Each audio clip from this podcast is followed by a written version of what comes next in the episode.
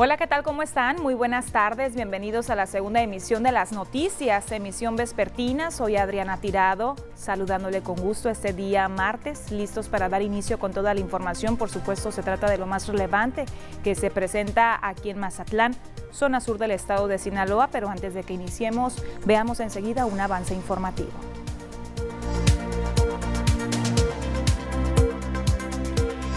Empezó el arribo de caravanas de casas rodantes a Mazatlán. En Olas Altas habrá un desfile por el Día de Muertos. En operativo de Día de Brujas, detendrán a quienes utilicen juguetes bélicos como parte de su disfraz. Habitantes del fraccionamiento San Joaquín se quejan por el desbordamiento de alcantarillas. Y en los deportes, este martes arranca la Serie Mundial entre Bravos y Astros.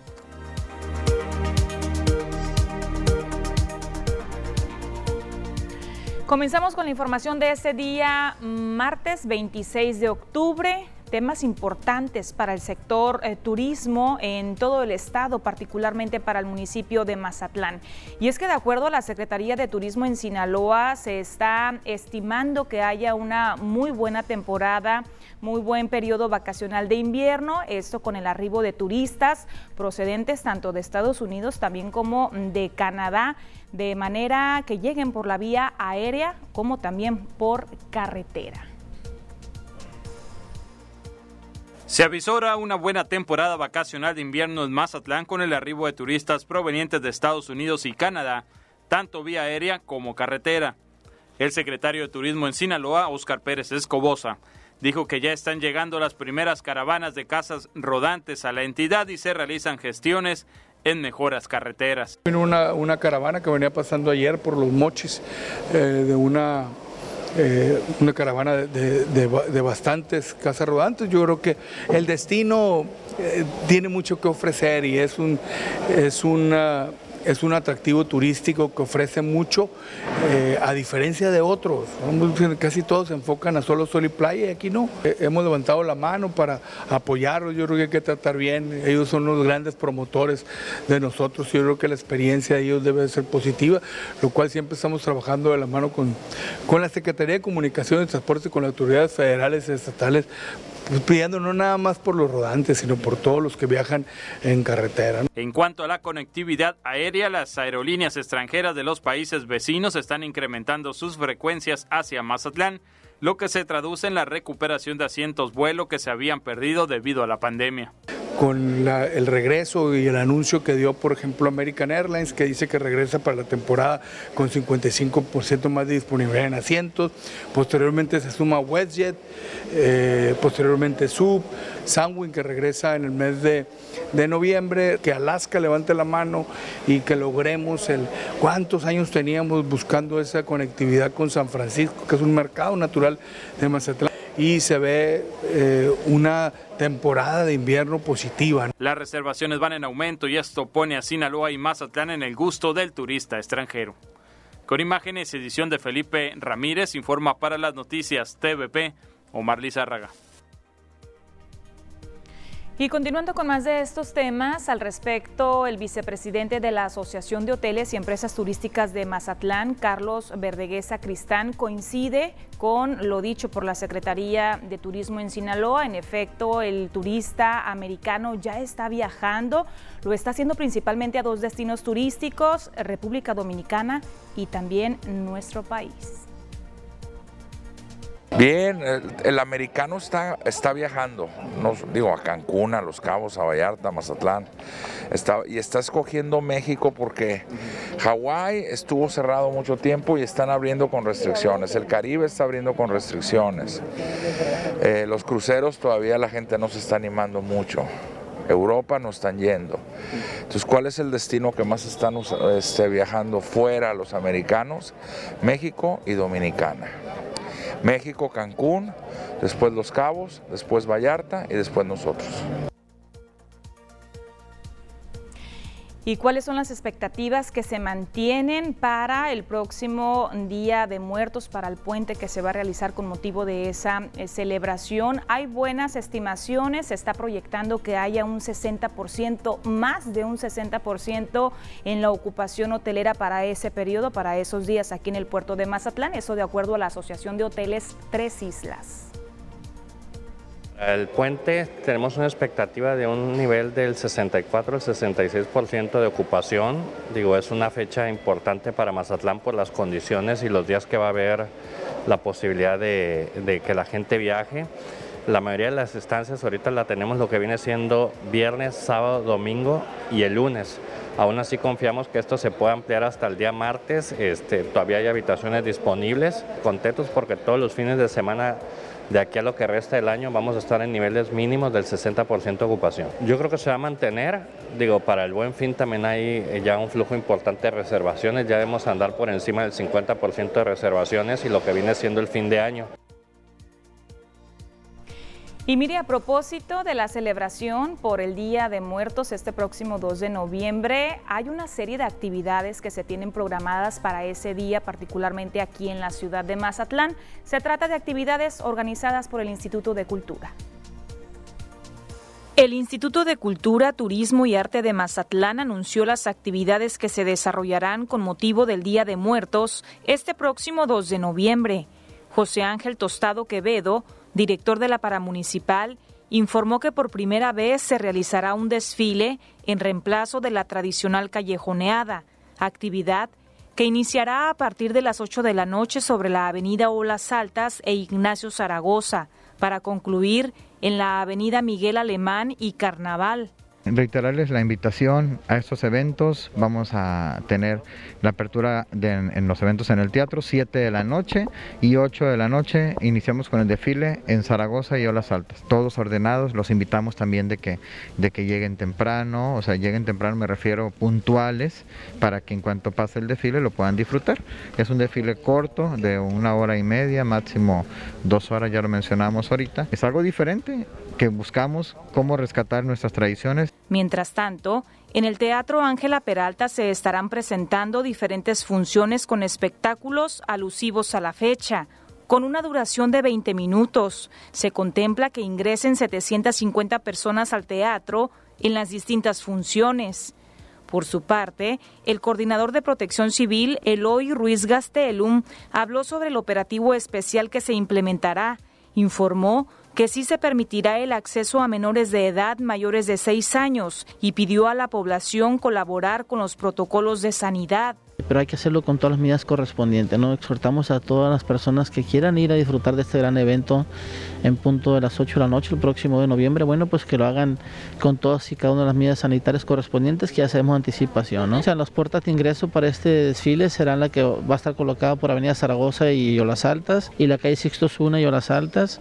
Eh, tendremos lo que son los filtros sanitarios correspondientes con su cabina sanitizante, muestra de temperatura, aplicación de su gel antibacterial, uso de cubrebocas, muy importante y fundamental, comprobante de vacunación o certificado de vacunación. Estaremos ah, ah, recibiéndolos a todos y cada uno de ustedes a partir de las 6 de la tarde. Para acceder a los eventos se entregarán boletos y se instalarán taquillas a las afueras del Teatro Ángela Peralta. Será todo gratuito. Se estima que para el desfile se entreguen un total de 15 mil boletos. Con imagen y la edición de Pedro Velarde, informa para las noticias TVP Adriana Tirado. Pues ahí está la información. Será por primera vez que se esté realizando este desfile que viene prácticamente a reemplazar a la tradicional callejoneada que normalmente realizan. Prácticamente será la misma actividad, solamente que ahora en otro punto, otro trayecto, donde buscan las autoridades que no esté la situación tan aglomerada como se normalmente se da por el recorrido tradicional eh, de la plazuela Machado por esa zona del centro histórico. Importante, decían las autoridades, que si usted contempla el participar, el ir a como espectador de este desfile lo haga respetando los protocolos sanitarios. Con esta información nos vamos a ir a la primera pausa comercial. Continuamos enseguida con más.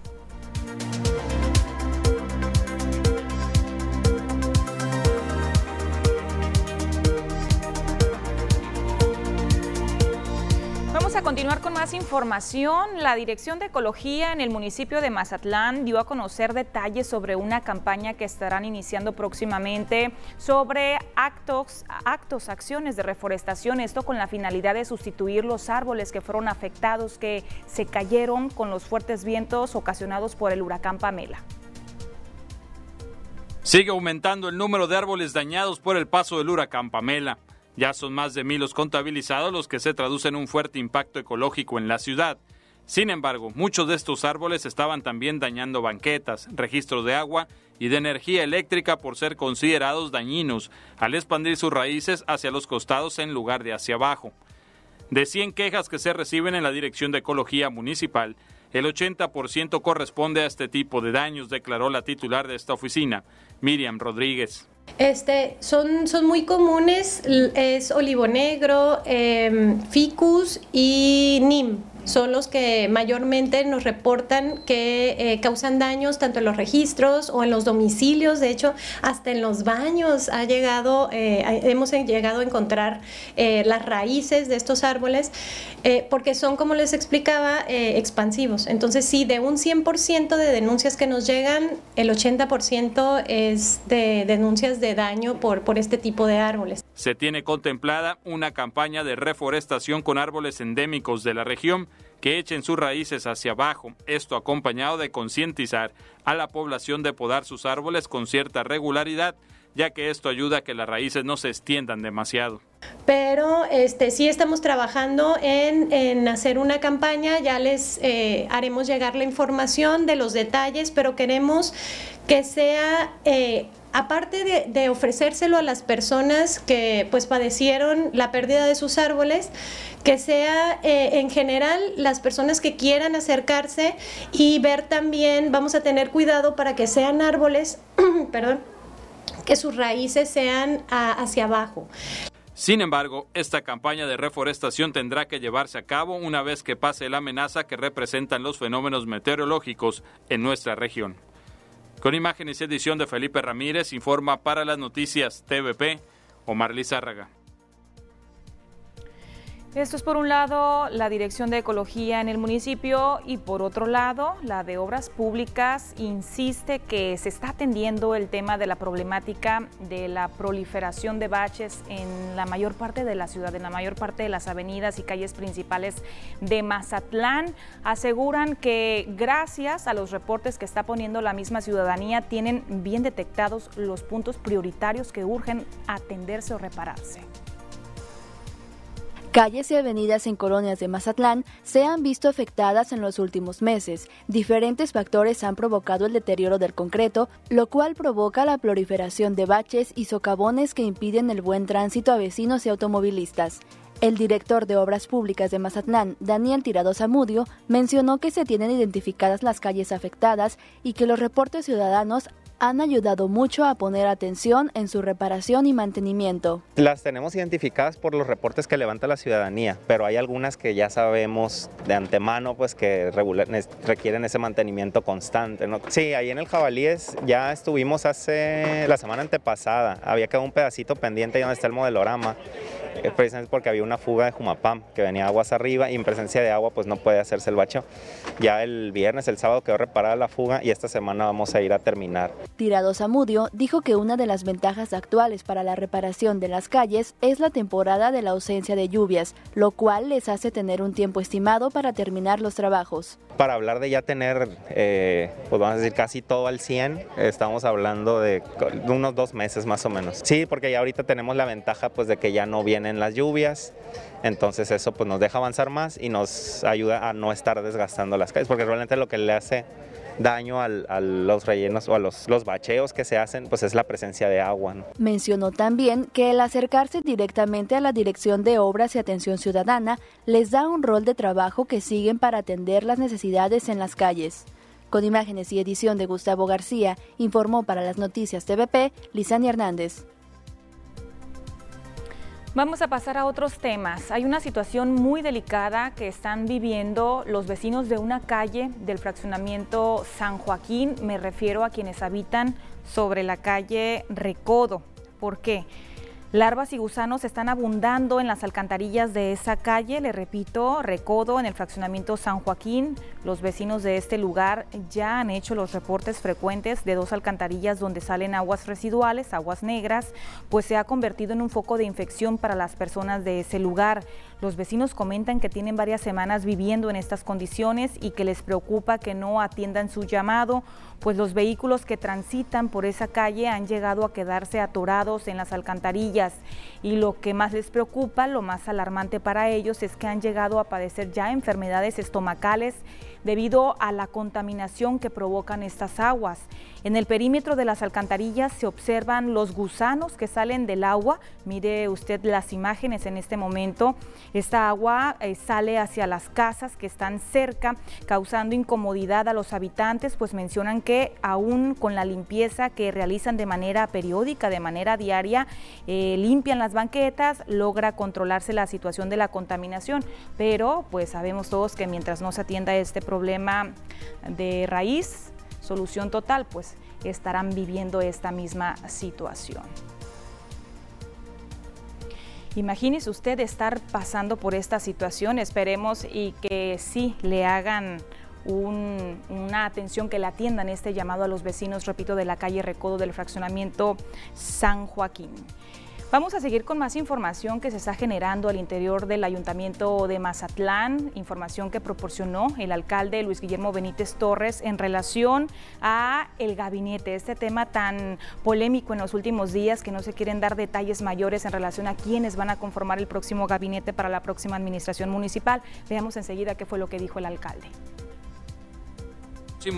el presidente de Mazatlán, Luis Guillermo Benítez Torres, anunciará un funcionario más que se sumará a su gabinete para la próxima administración municipal, que asegura será de primer nivel. No dio a conocer más detalles, pero lo que sí dijo es que soltará el nombre el fin de semana que estará presente el gobernador de Sinaloa, Quirino Ordaz Coppel, por lo que se especula podría ser un colaborador estatal. Viene, viene uno el, viernes, les voy a decir. Otro más. Adelante. ¿Big Leaguer también? Sí, Big Leaguer. ¿Es empresario o qué es alcalde? Es funcionario público de primer nivel. ¿En qué área? ¿Con área de Quirino? Se los voy a decir el, se los voy a decir el viernes. El, el, viernes, el viernes les voy a decir, cuando venga el gobernador. Asegura que está conformando un equipo de trabajo con empresarios y funcionarios que ha sostenido reuniones con personajes de distintos partidos y que no hay conflicto con ninguno de ellos. Me reúno con todos. ¿Cuál es la, relación, que tiene con el partido con él ya lo hizo? Yo llevo buena relación con todos los partidos. Y no solo con el PAS, eh, con el PRI, con el PAN, con todos.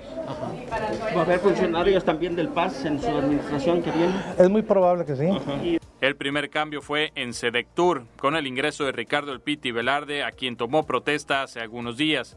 Habrá que esperar al viernes para saber quién será el próximo invitado. Con imágenes edición de Felipe Ramírez, informa para las noticias TVP Omar Lizárraga. Tenemos que seguir con pausa comercial, pero antes voy a compartir una queja ciudadana que me acaba de llegar hace algunos minutos a nuestra línea de WhatsApp, que por cierto le recuerdo que está funcionando durante esta hora de información. Están señalando que sobre la avenida Santa Rosa, a la altura del fraccionamiento Valle Dorado, está el problema de las fugas.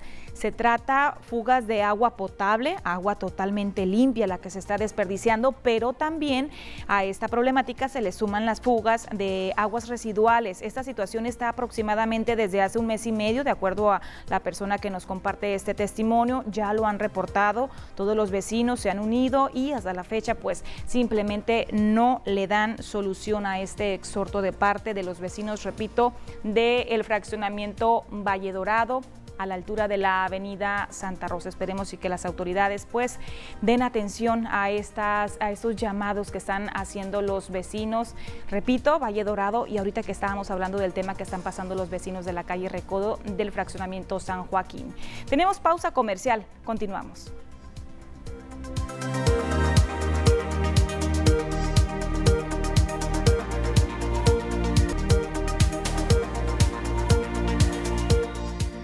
vamos a continuar con más monitoreando, informándonos sobre las condiciones del clima. Todo el reporte lo tiene Marisol Dovala.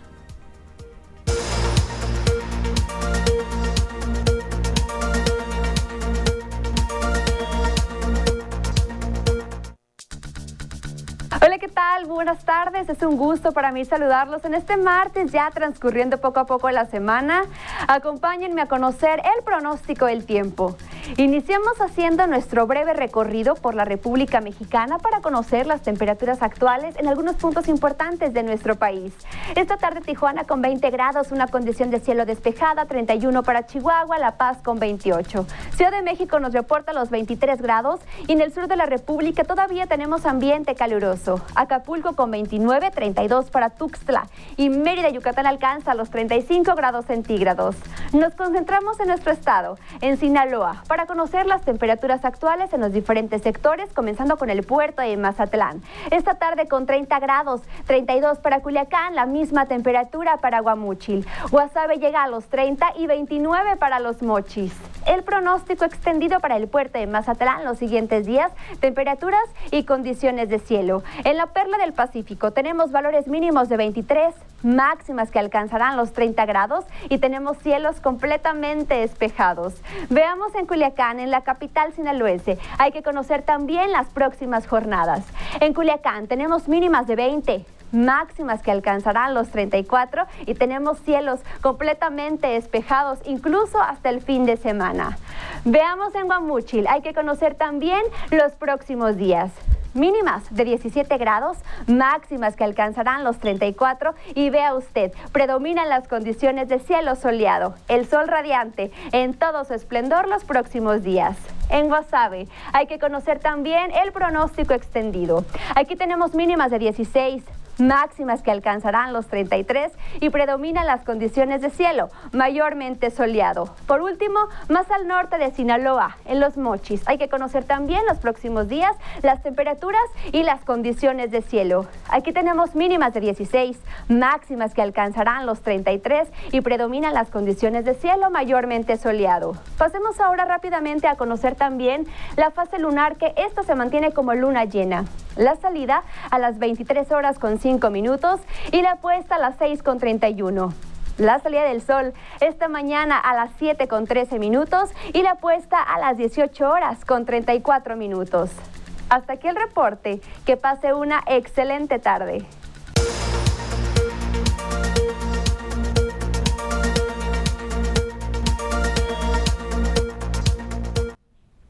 Tenemos mensajes comerciales, regresamos enseguida.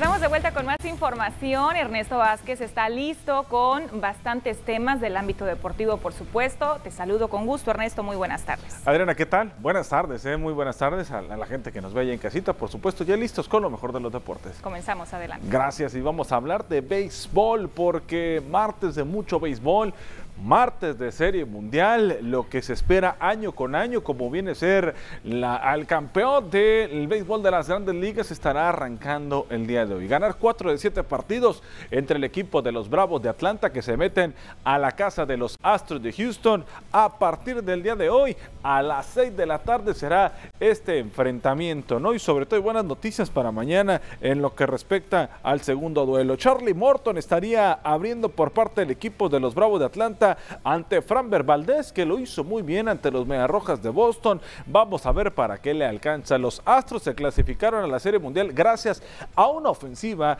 que han anotado 67 carreras en 10 encuentros de playoff, con 6 de sus 7 victorias selladas con un margen mínimo de 5 carreras. 45 de esas 67 eh, anotaciones se produjeron con dos outs en la pizarra, lo que sirve como testimonio de una alineación ofensiva que ostentó el mejor promedio de ponches durante la temporada regular. Los Bravos llegan a estas instancias tras eliminar a los Dodgers, los poderosos campeones defensores de la serie de campeonato de la Liga Nacional. Sus 88 victorias fueron la menor producción entre los 10 equipos que disputaron los playoffs, sin incluir la reducida campaña del 2020 en esta primera serie mundial que no cuenta con al menos un equipo en sumar 100 victorias. Así las cosas podrán consolidar un legado importante también a partir del día de hoy por parte de los Astros de Houston, que han estado ahí en las últimas cinco temporadas consecutivas. Y hablamos de nombres de peloteros como el de Carlos Correa, José Altuve, Alex Brexman y Julie Gurriel, que conforman el cuarteto núcleo de la alineación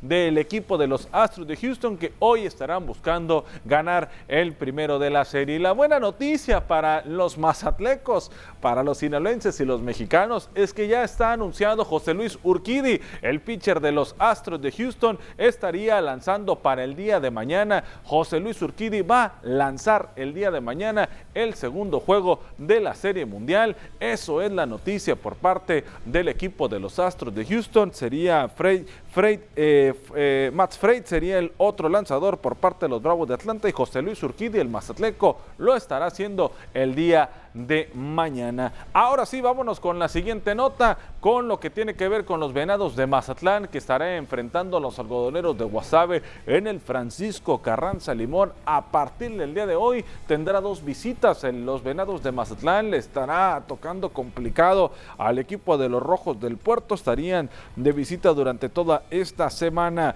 Va Francisco Ríos contra Jordan Keeper. Es el duelo de picheo que está anunciado para este martes allá en el Francisco Carranza Limón. Después para mañana está Casey Herman por Venados y Geno Encina por parte del equipo de los algodoneros. Luis Miranda por los de Guasave para el jueves y Torres por Mazatlán estaría lanzando también el próximo jueves. Es la serie contra los algodoneros de Guasave que vienen de ser barridos por los tomateros de Culiacán y Mazatlán que vienen de ganarle la serie a los naranjeros de Hermosillo durante el fin de semana acá en el puerto algodonero. Se coloca en, la, en el puesto número 4 del standing con 9 ganados y 7 derrotas, mientras que los venados de Mazatlán están en el lugar 7 del standing con 8 ganados y 9 descalabros en lo que va de la temporada. Es necesario para el equipo de los venados tratar de sacar serie el día de hoy, ganar por lo menos el día de hoy, sacar victorias, jugar por arriba de 500, desparejar los números el conjunto de Mazatlán. Vamos a ver a continuación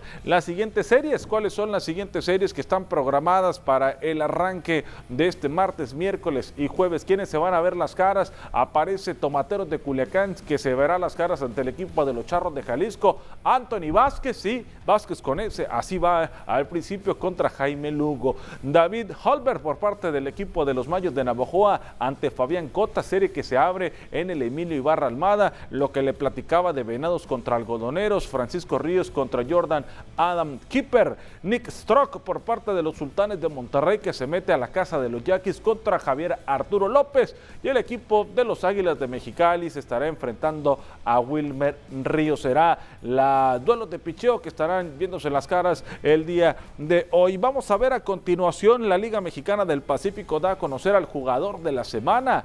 ¿Quién? ¿De quién se trata? ¿Quién es el jugador de la semana? Pues nada más ni nada menos que Joy Meneses de los Tomateros de Culiacán. Participó en seis partidos la semana anterior contra los Mayos de Navojoa y los Algodoneros de Guasave. Las dos series la ganó el equipo de los Tomateros con un average de punto 364, conectando ocho imparables, tres palos de vuelta completa y produciendo nueve carreras durante esas, esa semana, durante esos seis partidos. Grandes números para Joey Meneses. Vamos a ver ahora el pitcher de la semana, de quién se trata, quién es el lanzador que se ganó esa designación. Carlos Juan Viera del equipo de los Cañeros de los Mochis fue el pitcher de la semana, dos triunfos, uno ante el equipo de los Águilas de Mexicali, el otro lo consiguió contra los Sultanes de Monterrey. Y que los Cañeros de los Mochis tengan victoria porque solamente han ganado cuatro partidos y este hombre ha hecho dos de ellos, 11.2 entradas lanzadas, nueve imparables, ha recetado ocho chocolates durante esos dos partidos con una efectividad de 2.31. Aparece entonces Carlos Juan Viera por parte del equipo de los Cañeros de los Mochis. Esas son buenas noticias para ellos, ¿no? Y yo los quiero invitar a continuación a ver la siguiente información que nos preparó Carlos Rendón. Gerardo Martino, entrenador de la selección mexicana, sufrió para armar la lista de jugadores para encarar el duelo amistoso ante Ecuador. El Tata, al no ser fecha FIFA, no pudo convocar a muchos futbolistas que son habituales en el Tri. Dicha situación se refleja en el promedio de la edad de la actual convocatoria que es de 23 años y 6 meses, 5 años menos a la que se presentó para duelos de octubre del octagonal de la CONCACAF. La fecha para que la Fórmula 1 se presente en México se acerca y a menos de dos semanas para celebrarse el Gran Premio de la Ciudad de México, las cajas con herramientas y sistemas de cómputo de las escuderías comenzaron a arribar este lunes a la capital del país. Los organizadores del Gran Premio de la Ciudad de México compartieron imágenes en las cuales se observan llegar todas las cajas necesarias para montar las diversas instalaciones necesarias, material que aterrizó en el aeropuerto de Santa Lucía. Roger Federer confirmó su participación para el próximo ATP 500 de Hall. Si bien es cierto que lo comunicó en el pasado mes de abril, tras esta última lesión muchas dudas giraban en su entorno de cara al futuro calendario. El helvético comienza a dibujar de esta manera su camino de cara a la próxima temporada, con 10 títulos en uno de los patios de su casa. Federer espera estar al 100% para esa fecha y encarar así con garantías Wimbledon, su objetivo máximo. Bueno, pues ahí está la información deportiva, lo más relevante hasta el momento. Así que, señores, mañana José Luis Urquidi a la loba de los disparos en la Serie Mundial de Grandes Ligas. Le va a tocar abrir partido al Mazatleco.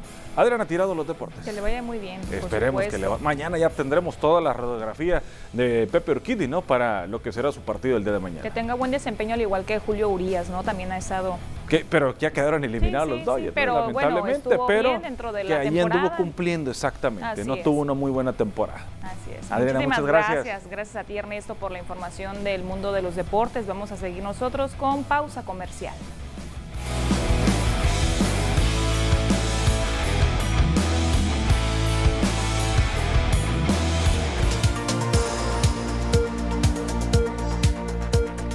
Estamos de vuelta con más información, temas del sector pesquero y es precisamente la Cámara Nacional de la Industria Pesquera quien informó que la actual temporada de captura no está resultando como se tenían las estimaciones de acuerdo a lo proyectado. Veamos enseguida por qué.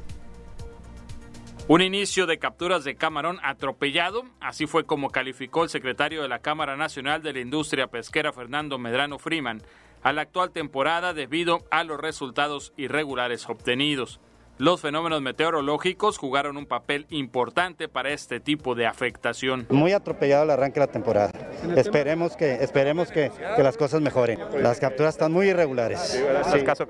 Por eso te digo, la, naturaleza fue muy, muy, muy, muy, este, golpeó mucho. La poca producción arroja un alto precio del camarón en el país, pero sobre todo en el extranjero, a donde están a la espera de que Estados Unidos dé luz verde y abra su frontera para empezar a exportar el camarón silvestre mexicano. Bien, pues los precios subieron, entonces nomás estamos esperando el anuncio ya que las, el anuncio oficial en las fronteras para poder empezar a exportar. Pues las tallas están dentro del promedio que siempre normalmente de un primer viaje, 15, 16, 20, 21, 25. ¿Y en volumen? Volumen ahí, está muy irregular. Los volúmenes son bajos. Al tener menos producto, el precio se incrementa, pero lamentablemente el número de empleados en el sector de maquila disminuye. Con imágenes y edición de Felipe Ramírez, informa para las noticias TVP Omar Lizárraga. Vamos a pasar a otros temas. Integrantes del Comité Ciudadano de la Sindicatura de la Noria dieron a conocer las actividades que van a estar realizando para la próxima celebración del Día de Muertos. Integrantes del Comité Ciudadano de la Noria dieron a conocer el programa de actividades que realizarán en esta comunidad para la celebración del Día de Muertos. El evento dará inicio a las 16 horas en la plazuela Miguel Hidalgo, con una muestra gastronómica. Posterior a ello, a las 18 horas se realizará una callejoneada con Catrinas en la zona del centro histórico del poblado, en donde al mismo tiempo se calificarán los altares que estarán montados sobre algunas calles por las que pasará el recorrido. Finalmente, se retornará a la plazuela en donde se darán los premios a los tres primeros lugares del concurso de altares. Luis Carlos Salas Marchén, secretario del Comité de Vecinos de la Noria, dijo que están preparados en temas de sanidad para recibir a quienes asistan al evento. Eh, estamos trabajando mucho en lo que viene siendo los protocolos de sanidad para que cuidar todo eso, ¿no? que las personas no se aglomeren, cuidar la sana distancia, el uso de cubrebocas. Para eso que estamos haciendo también tenemos una estrategia, compramos máscaras, que las máscaras ya vienen incluidas la parte del cubreboca. Esas las vamos a estar regalando para los visitantes y que ellos se las pongan para que ellas vayan eh, con la temática, no disfrazados. También invitamos a todas las personas que van a ir que se disfracen de, de Catrinas o Catrín para que vengan a sumar también. También aseguró que este evento será diferente a lo que se ha visto en Sinaloa ya que las Catrinas que participarán llevarán atuendos auténticos inspirados en la cultura e historia de la Noria y esperan que con este primer festival de Calacas y Catrinas se ponga la primera piedra para proyectar en un determinado tiempo este tipo de eventos a niveles más grandes de turismo nacional e internacional. No, es que dar muchos detalles, ¿verdad? Para que sea sorpresa, pero eh, son Catrinas que son totalmente diferentes. Esa parte de la Catrina va a ser totalmente diferente y es lo que se busca, que este evento se quede en sí para los siguientes. Por ejemplo, ahorita es el primer evento la Calaca y la Catrina la tenemos con programado como para aquí a cinco años más. Y queremos que no se quede algo chiquito, solamente regional o local o estatal, sino que vaya aumentando, que después se vaya nacional, internacional y que ya se posicione este evento pues a niveles que no imaginamos, ¿verdad? Con imágenes y edición de Gustavo García, informó para las noticias TVP, Lisania Hernández. Y la Dirección de Servicios Públicos Municipales continúa avanzando con los preparativos para la recepción de las personas que acuden de manera tradicional año con año a los diferentes panteones municipales con motivo de la celebración del Día de Muertos. Se están haciendo también algunas recomendaciones importantes. Escuchemos. Ya estamos solicitando las vallas que se requieren para para este, llevar a cabo el, protocolo de, admisión. Primero que nada hay que cuidar el, tema de lo del agua, ¿no? Igual que el año pasado, no se va a permitir este, que, llenen jarrones y eso, pues por la proliferación del mosquito. Eh, pero sí van a poder llevar este, flores y eso, pero nada más que cuidando ese aspecto. Llegamos al acuerdo de que pues sí se van a dejar las pilas con agua eh, para que la gente lave y eso, ¿no? Pero pues igual hacer la invitación a la ciudadanía para que vayan con antelación, que no vayan el mero día que pues ya hay más aglomeración de gente. Y la Secretaría de Seguridad Pública Municipal hace una advertencia para la población. Ahora con motivo de la celebración del día de Halloween, dieron a conocer que si detectan a personas portando juguetes bélicos, esto como parte de los disfraces, se les detendrá. Esta es la advertencia. Yo siempre voy a hacer el llamado ese a los padres de familia a los niños no debemos de comprarle ningún tipo de arma de juguete ni uso bélico, nada de eso. Carros inocentes que, nos traigan la cultura esa para que empiece a regresar esa cultura que estamos perdiendo hoy en día. No, donde detectemos en, en, un, antro o, en algún restaurante, algún eh, alguna persona con ese tipo, lo acabo de decir, de, de, tipo de armas bélicas, lo vamos a trasladar al Tribunal de Barandilla y a determinar el juez cómo queda. ¿no? Le hago el llamado a la ciudadanía que se evite andar con este tipo de, eh, de réplicas de armas ya que no van a ser permitidos ese tipo de disfraces en ningún antro ni en ningún restaurante, como todos los años. Como todos los años, eh, siempre el operativo no se baja la guardia. Tenemos que continuar, eh, seguir revisando, seguir laborando, que eso es lo que nos compete a nosotros. Vamos a procurar tener eh, el operativo para, de tránsito, ya lo veremos, estamos esperando la orden de nuestro presidente municipal. Si él lo ordena que lo pongamos, lo vamos a poner. Pues así está el llamado de parte de la Secretaría de Seguridad Pública Municipal y también dijo al final que no se sabe si habrá operativo alcoholímetro para esa fecha. Pausa comercial.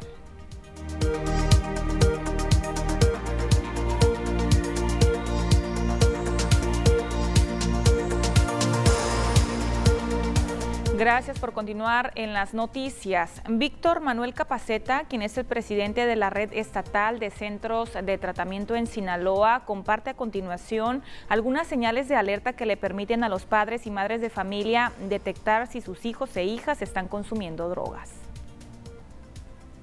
Desgraciadamente en la actualidad hay muchos tipos de sustancias y cada sustancia genera una, una conducta distinta en el, en el niño. Ahorita en, en la actualidad Mazatlán, Sinaloa y muchas partes del país tienen un problema muy serio con la metanfetamina, es decir, con el cristal. El acceso a esa sustancia desgraciadamente es muy fácil.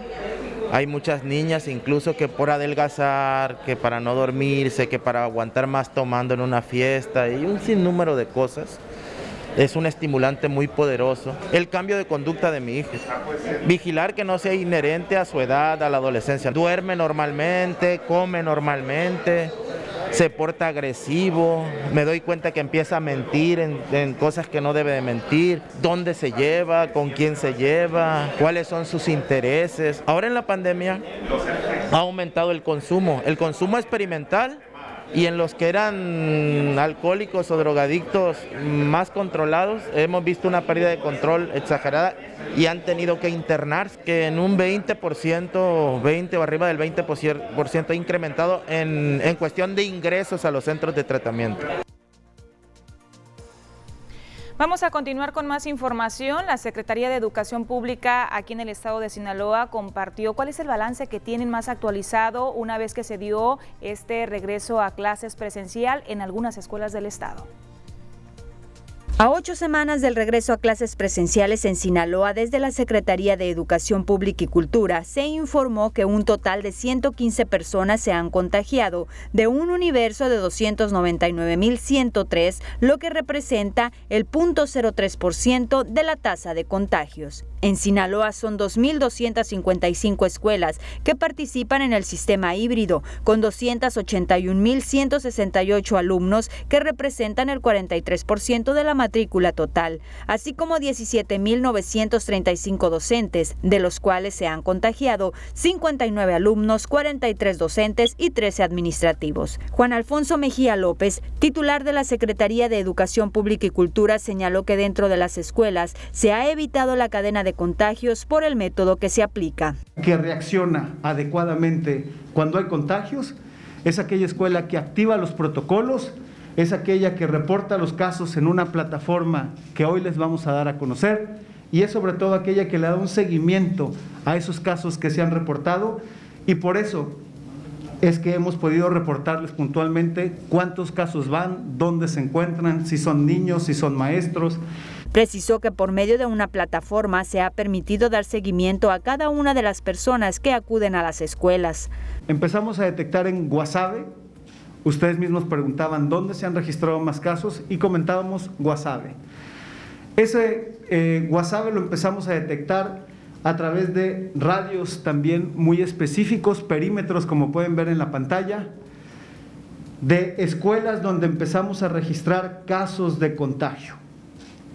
Seleccionamos esas escuelas donde habían los maestros reportado distintos eh, casos, al parecer que no tenían relación, y lo que buscamos implementar es un sistema con los jóvenes, una muestra y hacerles pruebas Mejía López expresó que la pandemia seguirá acechando, por lo que tendrán que ser la comunidad educativa y los padres de familia los que mantengan todas las medidas aplicando los protocolos sanitarios. Vamos a venir a compartirles algo a unos días de dejar el cargo. Es que en el caso de Sinaloa, la escuela es solución y no es problema mientras se reaccione adecuadamente cuando hay contagios. Y eso la plataforma nos lo está proveyendo. Segundo, se puede prevenir oportunamente y evitar contagios en nuestros hijos cuando echas a andar un, método, un método complementario con la plataforma como es el testeo. Ya se hizo, vimos que funciona, es importante que siga funcionando. De... Con edición de Daniel Villalobos, reporta para las noticias Jazmín Tapia. Y antes de despedirnos, no dejemos de monitorear la situación sanitaria que prevalece a nivel nacional. El número de casos activos de COVID-19, 25.207 casos activos, nuevos fallecimientos 150. Vemos en la siguiente gráfica la información que corresponde a Sinaloa. El número de casos confirmados, 73.114, 578 sospechosos, nuevos fallecimientos 6. 64.070 personas se han recuperado. Vemos aquí en el mapa que no hay municipios en color rojo afortunadamente. Vamos a ver los municipios, los que presentan la incidencia más alta. Culiacán, 98 casos activos, está en color azul. En Ahome, 78. En El Fuerte, 31. Guasave, 73.